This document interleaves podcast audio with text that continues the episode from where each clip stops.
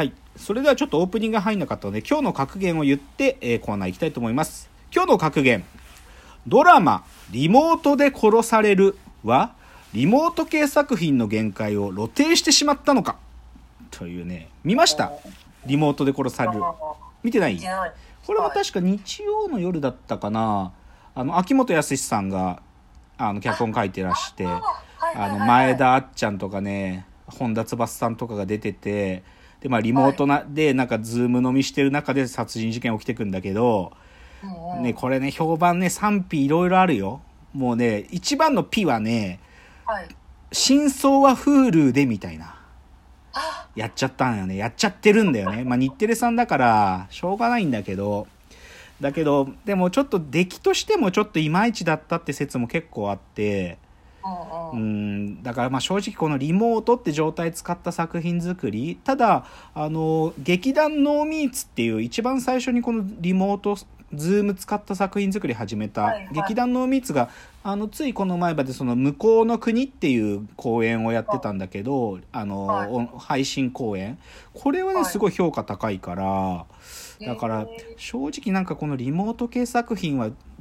なんかまだ可能性があるのか正直もう見れるものとしての限界を迎えたのかちょっと判断保留って感じっすね。このリモートで殺されるはこう全部ズームみたいいなのいやズーム以外のカメラもあるのよ。あズーム以外のカメラっていうのも別のカットもあるんだけどで特に Hulu の方はそっちが多いらしいのね。だからあズームだけで見えてない場所が何が起きてるかっていうのがある意味種明かし的にあるとだけどそれさ続きは Hulu では相当評判悪いね。うん、っていう。ネットフリックスに負けてて負けまいと。まあ日テレでもね今最近 Hulu は例の二次プロジェクト。あれで大当てしたからちょっと載ってるんですよね、Hulu は。うんというまあちょっとまあそういうちょっとメディア業界の余談も含めて今日の格言でした。では、えーコーナー参りましょう。ロフトプラスワンへの道えーこのコーナーはサブカルリテラシーサブカル知識の低い株式会社私は社員に竹之内がサブカル魂を注入しいつの日かロフトプラスワンでのイベントに呼ばれる存在にまで自分たちを高めていこうという意識向上コーナーです、まあはい。改めてこのコーナーなんか3代目アシスタントになった吉峰さんに改めて言う喋ってるけどもうロフトプラスワンもう営業できてないですからね今。もう 基本配信しかしてないからだからなんかもうお客さんが入ってロフトでイベントが行われるってことはかなり先になるんじゃないかなって感じだよね。あそこ。それこそなんかリモートとかでなんかできたらいいですね、まあ配信はねやってる。配信はうんあのやってるんだけどでもあのみまあ究極の密だからねロフトとかって。うん、ちょっとねだからロフトプラスワンに目指してるんだけどなんかあの環境を目指せなくなったっていうちょっとか歯がゆさがありますがじゃあまあはい。早速ですね、今日のテーマ発表したいと思います。今日のテーマ「挽回。中二病マックス。漫画ブリーチ」ということです。はい。ここれで挽回って読むんです、ね、挽回と言います。万字に、えー、あれですね、解く、あの、回答の回ですね。で、はいはい挽回、中二病マックス、漫画ブリーチ。というですね。まあ、あもうこれちょっとね、いつかやりたいと思ってたんですよ、これ。なんで、ででまあ、きっかけっつうか、まあ、だから今日はさ、正直言うとアシスタント今日まだ見つかってなかったから、まあ、聞き手がない中でね、まあ、正直言うと、実験で僕がどれだけ熱量を持って喋れるだろうかなっていう実験しようと思ってたのよ、正直言うとね、今日は。ー。一人でね。そうそうそうそう、一人でやる。で、やっぱりこ僕はさ、熱量がないとそもそも喋る気にならないかまあら、だからそれができるテーマにしとこうというので、一応このブリーチをね、好きな作品として。で、ただまあ、あの、そういう僕のモチベーション以外でもちょっとだけ、あの、動機もあって、あの、今、うんブリーチがですね、あの、連載開始から20周年のプロジェクトが始動してて、あの、テレビアニメ版はね、実は最終回まで描いてなかったのよ。なんだけどど、この今20周年プロジェクトとして、ファン待望のですね、最終章、千年決戦編のアニメ化が決まったっていうのが、あの、はい今年の3月ぐらいに発表になって、だそれでね、うんファンたちは色めき立ってですね、やったっつって、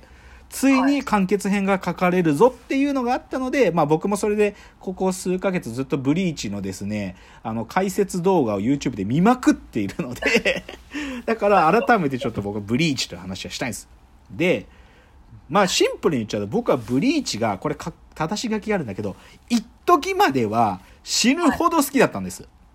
あ一時まで一時まで。はいまあこれももうちょっと言っちゃうと、まあ正直ね、特に後期にかかは差し掛かってくると、もうね、はい退屈だったってか、正直つまらなくなってしまったんで、一時も、いうやしょ、うん。後期っていつですか？20年やってて後期って2013年とか14年。だから僕が33歳、34歳ぐらいかな。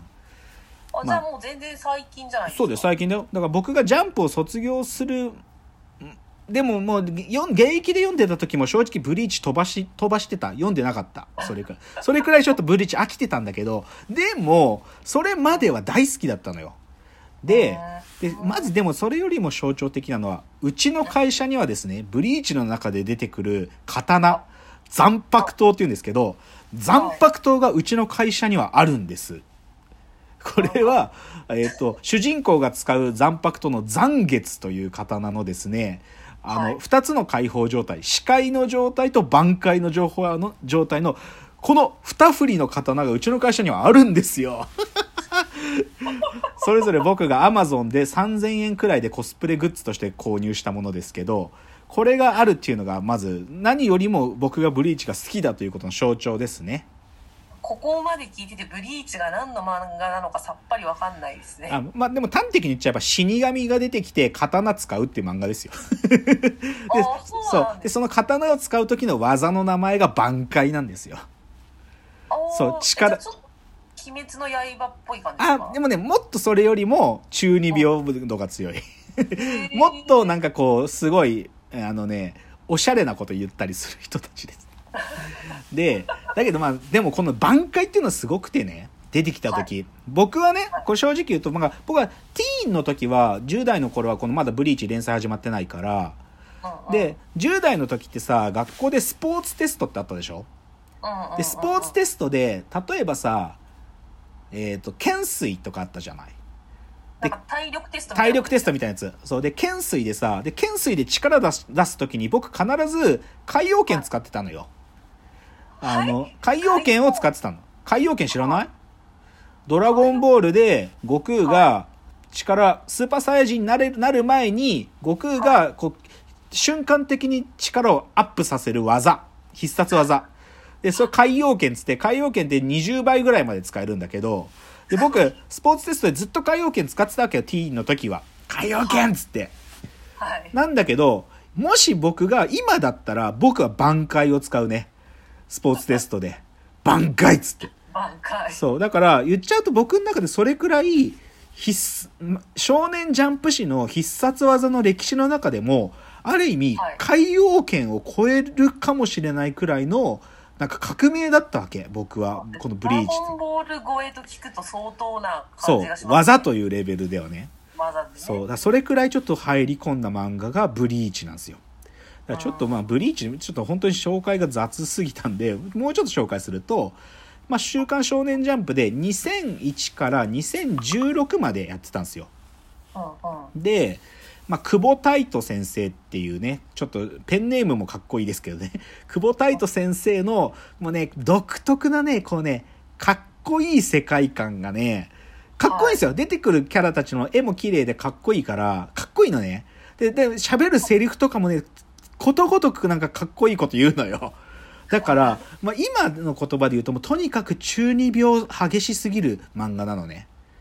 これは僕だけが言ってるわけじゃなくてネットの世界では有名でブリーチっていうのはまあ、押され漫画とかよく揶揄されるんだけど中二病が強すぎる押され漫画とか言われたりするんだけどでもはい。まあでもある意味そういうこと言われるくらい人気なのよ。でうんでまあその世界観とかもしっかりしててあのキャラもかっこいいからコスプレするまあコスプレイヤーの方たちの中でもに、まあ、ある意味人気だったのね。でいまだにねコスする人たちも結構たくさんいますよ。あのレイヤーのイベントとか行くとブリーチあ特に外国人の方とかもいまだにブリーチやる人いるし、うん、まああの死神ってモチーフだから日本っぽいのよね。からオリエンタルなコスプレしたい人とかは結構やるで確かになんか絵は見たことあります。いやあるそうそうそう。なんか黒い服着てるでしょ？そうそうそう。系っぽい絵だっていうのは分かります。そうそうそう。でじゃあどういう話かってもう本当簡単にかいつまんで言いますよ。で、はい。そうね。うん。あのねいこの世界にね悪霊でねホローっていうのがいるわけ。ホローっていうね。でそれは死んだ人の魂が浮かばれなくてなっちゃうものなんだけどそれを退治する死神にある時一人の高校生黒崎一護がなっちゃうわけ。まあで名前からしてきてますねそうそう来てでしょでそれででそれはなんでなっちゃったかっていうとあまあ死神っていうのはそのホローをねある意味こう退治するっていうかその浮かばれない魂をちゃんとあの魂の循環に戻すっていうのが死神という人たちの役割なんだけどそのはい。死神の朽木ルキアっていう人がねあのあ、まあ、ある時なんかトラブルに巻き込まれてでそれでその黒崎一護に死神の力を渡すのね。でそれで黒崎一護が死神代行としてそのホローと戦っていくっていうことで物語がスタートするっていう話なんですよ。え死神じゃあこの人は死んでるんですか？死んでないです。死んでないです。えっと主人公は死んでないんだけど霊感が強くってうんあの死神っていうのはもともと死んだ人がなる存在なんだけどうん。だけど主人公は死んでない。死んでないけど死神としての力を持っちゃったっていう存在。うん。でだから死神はねそのこの現世実際この現世と霊界のこの霊の均衡を保つ必要があるんですよ。そのホローみたいな本当はホローは現世にいちゃいけないんだけどそれをちゃんとあのホローたちの世界に返すためにっていうことをやってるんですよそういう世界っていうお話。あ説明でここまで来ちゃった、じゃあ次のチャプターでいよいよその挽回の話しますね。ちょっと次のチャプターに行きます